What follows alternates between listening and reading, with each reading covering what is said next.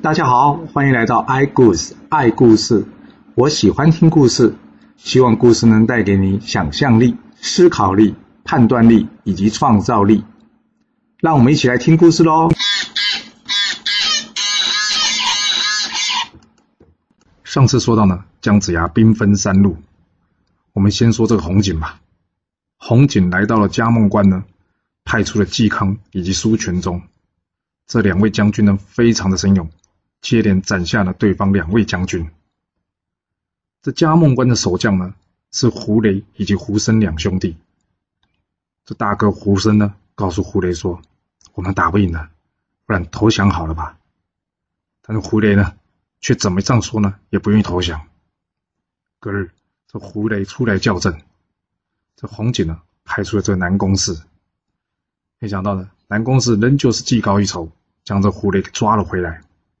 这胡雷被抓回去之后呢，大骂着众人，说呢：“我宁愿死，也不愿意投降。”那红警说：“好，既然你想死，那我就遂了你的愿吧。”于是呢，就下令了，将这胡雷给处斩。但是没想到呢，这胡雷才刚刚被杀，马上呢，外头又有胡雷来叫阵了。哎，这怎么回事啊？南宫师再出去一看，喂，还真的又是胡雷呢。于是呢。便上前与他交战，不一会呢，又把他给抓了回来。不过大家都在想，这到底怎么回事啊？才刚刚杀了，又跑了出来，这样杀了再来，杀了再来，那要杀到什么时候啊？这在旁的龙吉公主看到了，笑着跟大家说：“这是一种分身术，很简单就可以破了。”于是呢，拿出了一根钉子，钉在这个狐雷的头上，再叫人呢，把这狐雷拖出去给斩了。这狐雷呢，当场。就魂归封神台了。这胡雷战死的消息呢，很快传回到胡生的耳中。这胡生呢，长叹一口气，他心里想：哎呀，我这呢也没有人可以打得赢他们，那还是投降吧。这红景收到胡生的降书呢，打算隔日进关。没想到呢，隔天到这个关门口，却看着胡生呢紧闭关门，而且还高挂着免战牌。这红警一看，哎，这胡生。不是说投降了吗？竟然把这关门给关起来，他气得半死。你想想看，这胡生既然说投降，为什么还高挂免战牌啊？原来是因为胡雷的师傅火灵圣母来了。火灵圣母呢，知道这徒弟被杀呢，特别赶过来报仇。这胡生一看，哎，这火灵圣母厉害，或许还有机会一战哦。所以呢，他呢决定暂时不投降了。他把他手下的三千士兵呢，借给这火灵圣母来训练摆阵。训练完成之后呢，胡生拿下了免战牌，按照火灵圣母的话呢，出去叫阵。红景一看到胡生呢，非常生气的说：“你这个反复小人！”呢！”于是呢，拍马上前，想要将这胡生呢给斩于马下。没想到这时候火灵圣母呢出来挡在前面，他头戴这个金霞冠，突然之间。光芒万丈，哎呀，红警被这光照的眼睛根本睁不开。在这光芒之中呢，他完全看不到火灵圣母，但火灵圣母看他可是看得一清二楚呢。火灵圣母一剑刺来，这红警呢当场血流如注，负伤而逃。接着呢，火灵圣母呢派这三千火龙兵呢去追击了。这顿时之间呢，整个大营呢被烧起来了。龙吉公主一看，哇，怎么大营失火了？大家都知道。龙吉公主可是有法宝可以救火的，所以呢，她赶紧过来救火。这当中呢，就遇到这红景逃了过来。红景还来不及跟他讲到底发生什么事啊，没想到呢，这龙吉公主呢，也被这火灵圣母一剑呢给砍了伤。于是这两夫妻呢，就一路负伤的逃，逃了六七十里呢，才稳住了这个阵脚。这红景一看这不行啊，火灵圣母厉害啊，于是呢，赶紧写信给这姜子牙求救。这姜子牙收到信之后呢，命令这个李靖守阵，他告诉李靖，先不要与韩龙交战，他自己呢，则是带着维护以及哪吒前往去救援。火灵圣母知道姜子牙来了，心里一想：太好了，要是可以杀了姜子牙，那可是大功一件了。于是呢，立刻出来交战。姜子牙、维护以及哪吒三个人呢，便出来与这火灵圣母战了起来。由于三个人人多呢，火灵圣母呢根本不敌这三个人。于是呢，他在带起他的金匣关，放出了这万丈金光。这金光一出呢，众人睁不开眼，看不到火灵圣母。火灵圣母呢，可是很清清楚楚的看着各位，他瞄准了姜子牙，一剑刺了过来。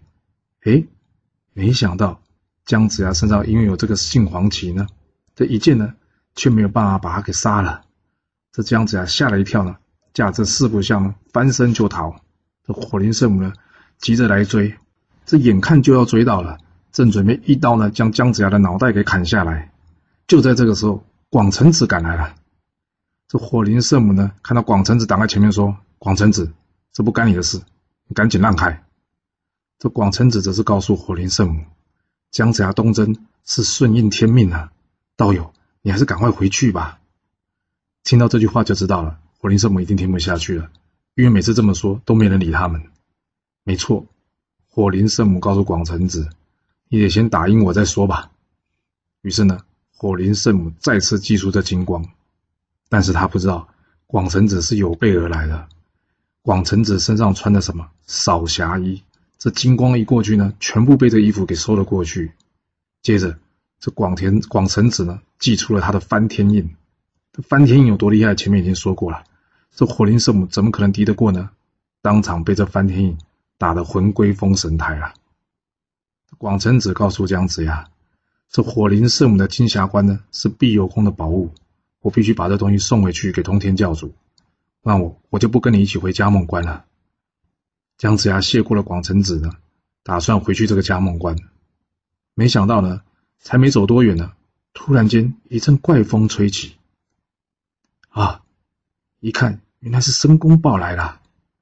姜子牙想说：“哎呀，算了，先躲着他吧。”没想到这老远的申公豹已经看到他了，他告诉姜子牙：“别躲了。”姜子牙想，既然你看到了，那就不躲了。他问申公豹：“你来这边做什么？”申公豹则是冷冷一笑说：“特别来找你呀。”姜子牙看，哎呦，不太对劲哦，这说话的口气。他跟申公豹说：“哎，我跟你无冤无仇，你干嘛三番两次找我麻烦呢？”这申公豹接着说了：“你还敢这样讲嘞？当初在昆仑山，我叫你，你都不理我，后来……”你还联合南极仙翁来羞辱我，你说你跟我没仇，我说今天就是你的死期了。姜子牙说：“哎，你这个人怎么不讲理啊？我那时候不是跟你说了吗？是师傅叫我不要回头的，我最后还是有回头啊。而且另外南极仙翁的事，哎，当初要不是我请他手下留情，你现在早就死了，好不好？”申公豹说：“你废话少说，赶紧来受死吧。”说完了，便挥剑来砍这姜子牙。由于姜子牙已经有伤在身了，加上他也不是申公豹的对手啊，所以怎么样？没错，转身快逃。这申公豹呢，在后面一直追，追的这姜子牙呢，好着急啊。这个时候，申公豹拿出了一颗开天珠，呼的一下打中了姜子牙，把这姜子牙呢从四不像上打落了下来。正准备一刀过去呢，把姜子牙头给砍下来。就在这个时候呢，巨流孙赶了过来，挡住了他。巨流孙说。申公豹，我在这里等你好久啊！申公豹一听啊，他知道巨流孙厉害啊，所以怎么样，赶紧转身就跑。但是哪里跑得掉呢？这巨流孙捆仙绳一出啊，当场就将这申公豹给抓了起来。姜子牙谢过巨流孙的救命之恩呢，之后返回了这葭梦关。那申公豹呢？申公豹呢，则是被巨游孙带去见他的师傅。元始天尊啊，来到元始天尊这里呢，申公豹呢不断的向师傅认错啊，请师傅饶命。元始天尊想，哎呀，怎么都是自己的徒弟吧？好，给你一个机会，不过呢，我要你发下一个毒誓，以后不可以再去找姜子牙麻烦，知道了吗？申公豹说：好，好，我发个毒誓，要是我再去找姜子牙麻烦，就让我将来呢。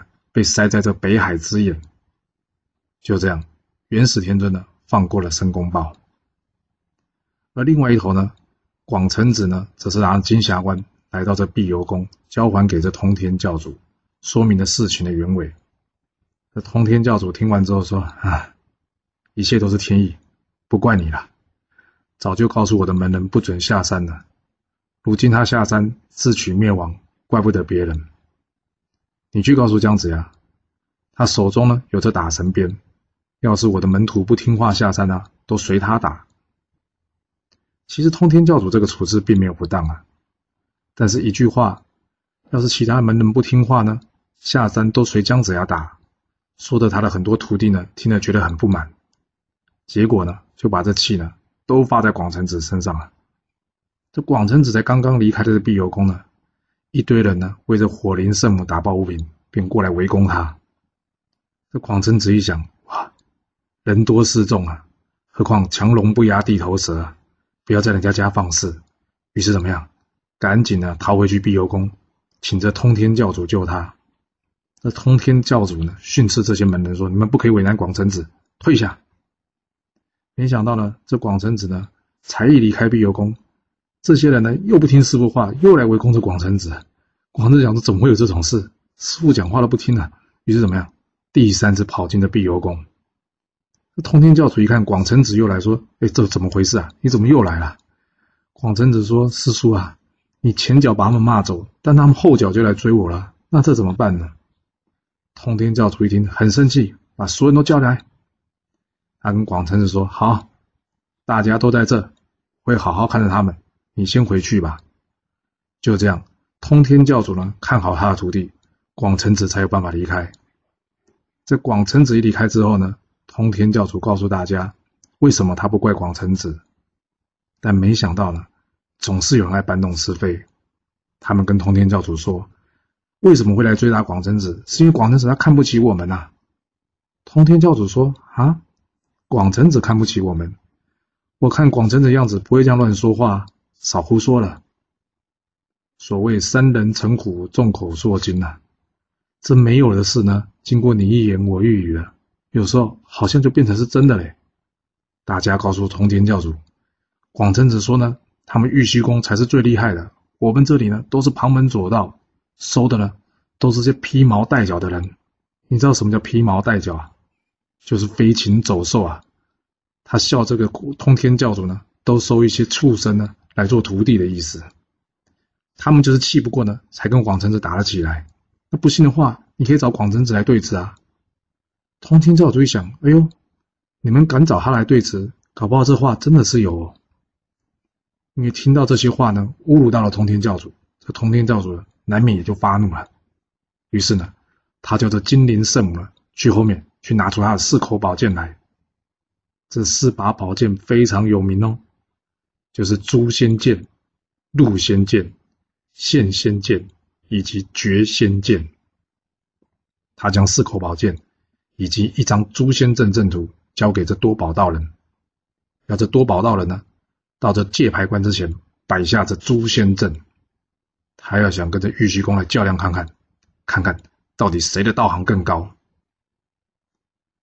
先回头说这姜子牙吧，姜子牙回到了嘉梦关。准备来攻城了。这时候，嘉梦关的守将胡生呢，又送来了投降书。这红警告诉姜子牙，胡生呢是个反复的小人，不可轻信呐。姜子牙说：“没关系，先见了面再说吧。”隔天，胡生带着众将前来投降了。姜子牙问他：“你为什么想要投降啊？还有，那为什么投降之后后来又反悔了？”胡生则是回答道。我之前就想投降了，可是我弟弟不肯啊。后来我弟弟战死了，没有人可以阻挡，所以我就决定投降了。但却在这个时候呢，火灵圣母跑来了，啊，我拦不住他，所以没办法，只好呢再次与你对抗了。现在火灵圣母已死，没人阻挡，所以我便再次投降了。姜子牙听完之后非常生气的说：“好你一个反复的小人啊！”你说你弟弟拦着你就算了，难道火灵圣母你也没办法阻止他？那三千士兵是谁借他的？像你这样反复的小人，不可以留在身边。来啊，把这个人拖出去给斩了！就这样，姜子牙斩了呼声之后，拿下了嘉梦关。姜子牙呢，则是领军回到了这个泗水关。另外一头呢，黄飞虎呢，则是攻打这青龙关。才开始两战呢，邓九公及黄天祥呢，就斩了碎对方四个副将。对方的主将邱颖呢，更是被这个黄天祥呢打得重伤，没有办法出战。不过由于这青龙关的城墙非常的高耸，这守将邱颖呢坚守不出，黄飞虎一时呢也没有办法取胜。正在这个时候呢，押粮官陈奇到了。陈奇来到这青龙关呢，他问这个邱颖目前状况如何啊？邱颖呢大致说明了一下，这陈奇就告诉邱颖说：“让我试试看吧。”邱颖想说：“好啊。”于是就让这陈奇出阵了。黄飞虎这边呢，则是派出了邓九公。这邓九公非常的神勇啊，才没几回合下来呢。陈奇就不是他的对手了。陈奇呢，拨马回走，邓九公呢过来追他。忽然之间呢，陈奇哈的一声，从口中呢喷出一道黄气。这邓九公不知道为什么，突然这一阵头晕目眩的，就跌下马来，当场啊被这陈奇的三千飞虎兵给抓回去了。哎，听到这里，有没有觉得什么东西似曾相识啊？没错，这个郑伦呢，哼的一声。从鼻子喷出白光，然后三千乌鸦兵来抓人。没想到这个陈奇呢，却是哈的一声，口中喷出黄气，然后三千飞虎兵来抓人。这两位是谁呢？就是哼哈二将。这来到蚯蚓面前呢，这邓九公非常不服气，他跟蚯蚓说：“要不这些旁门左道的方式，你们根本打不赢我的。我告诉你，我就算死，化成厉鬼。”我也要找你报仇。蚯蚓一听，那么想死啊？来人，把这邓九公给拖出去给斩了。就这样，邓九公呢魂归封神台了。邓九公战死之后呢，他原先的副将太鸾，还有黄飞虎的小孩黄天禄呢，都分别被这陈奇所抓。这过了几天呢，蚯蚓的伤势好了，他很恨这个黄天祥了，把他打伤了，于是呢，便出来叫战这个黄天祥。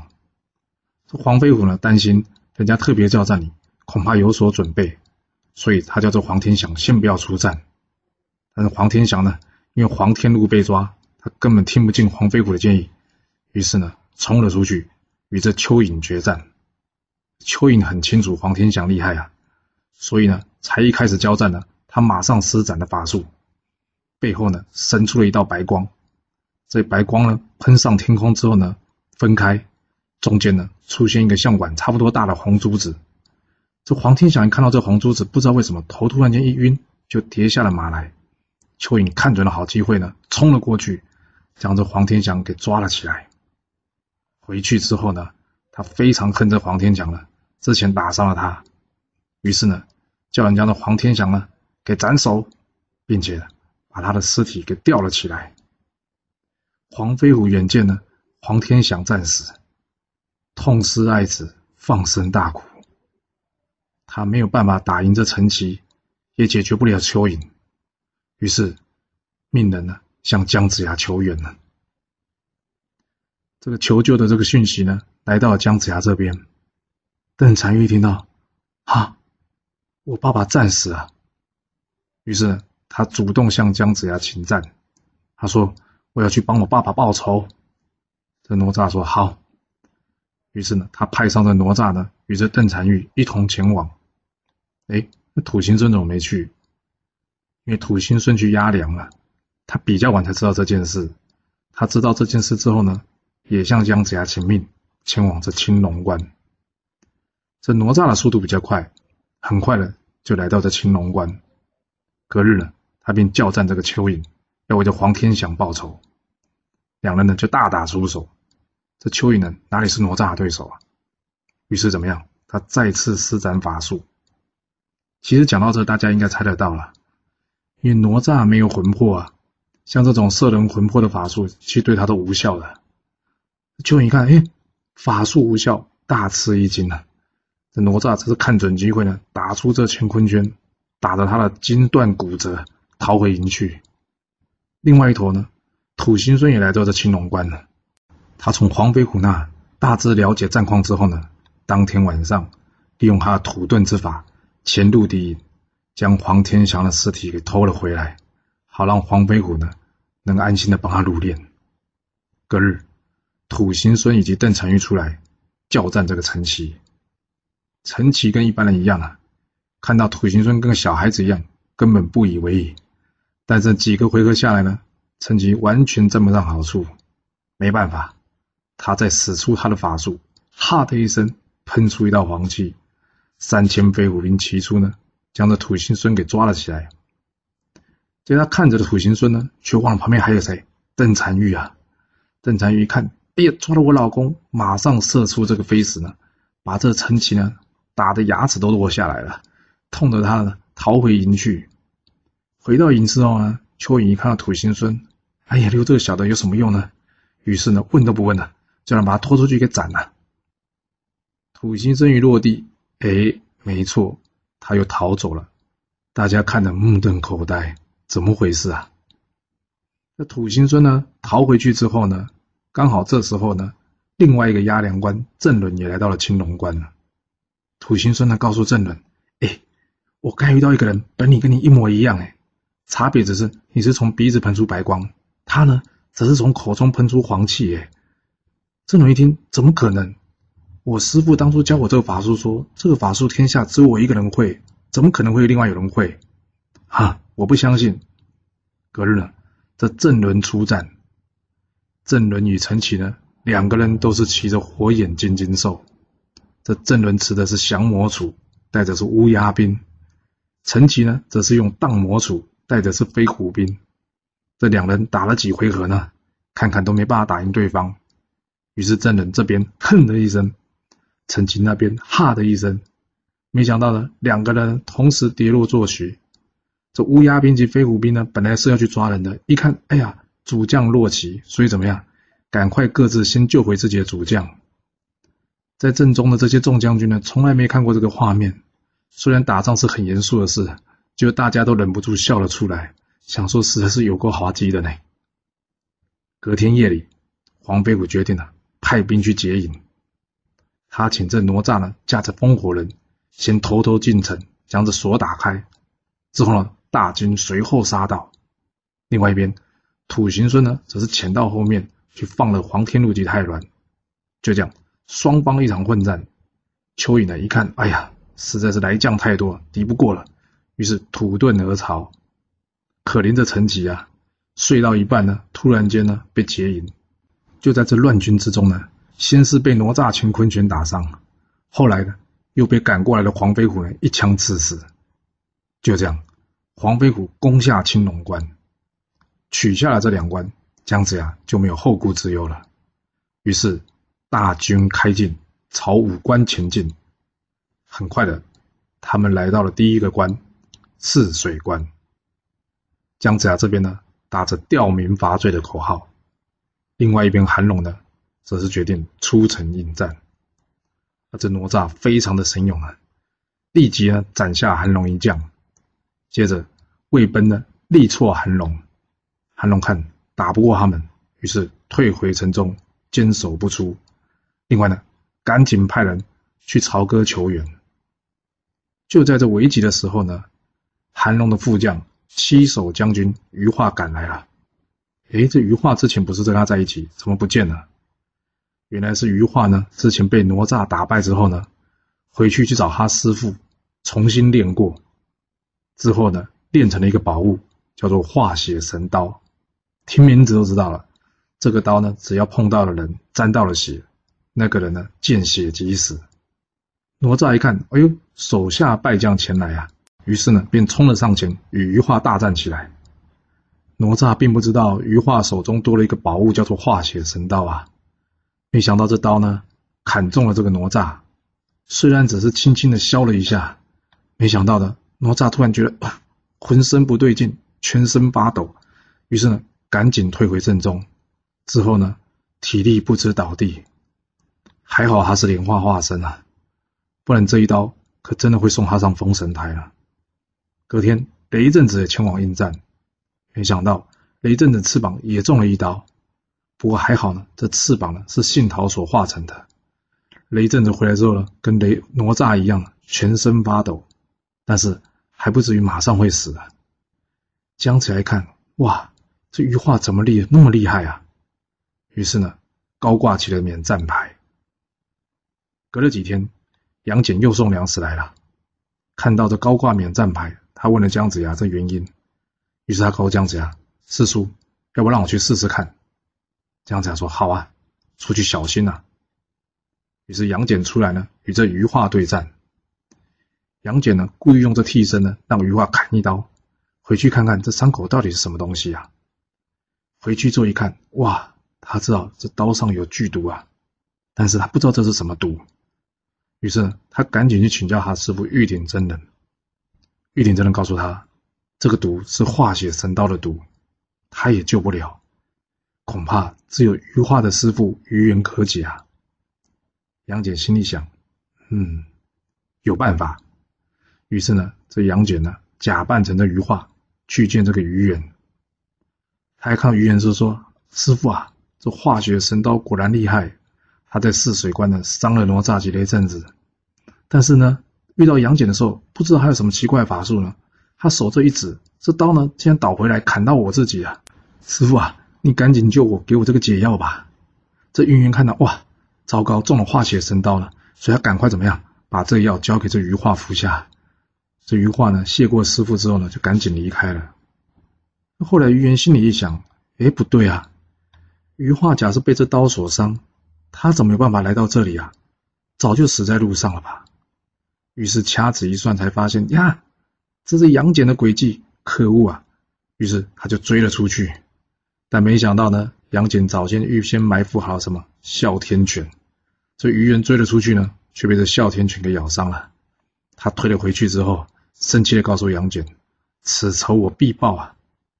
杨戬回去之后呢，把这个药呢拿给这个哪吒接了一阵子。让他们吃了这个药之后呢，好好的调养。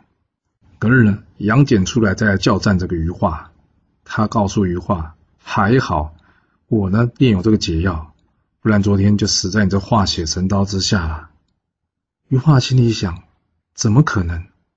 这个解药只有我师父才有啊！”但是看来杨戬的确是没事啊，心里开始怀疑了。假设杨戬真的有解药，那这个刀就没什么作用了。原本信心满满的余化突然间不知所措啊！杨戬看准了机会，冲了过来，拿他的三尖刀往这余化一刺。另外一边呢，刚刚康复好的雷震子呢，也飞奔过来攻击这余化。这余化一人怎么可能挡过两人呢？好不容易呢，躲过了杨戬的三尖刀，却没想到呢，被雷震子补上了一棍呢，打死了他的坐骑。这余化跌了下来了，杨戬一看好机会，冲过去再补一刀。直接就送这余化去封神台了。韩龙听到哈，余化战死，他大吃一惊啊！这下糟糕了，曹哥的救兵没到，又没有人可以共同守关，这该如何是好呢？这时候，余化的师傅余元来到泗水关了。韩龙听到之后非常开心。这余元的加入会造成战局什么样的变化呢？姜子牙能顺利的攻下泗水关吗？这场战事将会如何发展呢？我们要下次才能跟各位说喽。谢谢你来听我说故事，我们下次再见喽。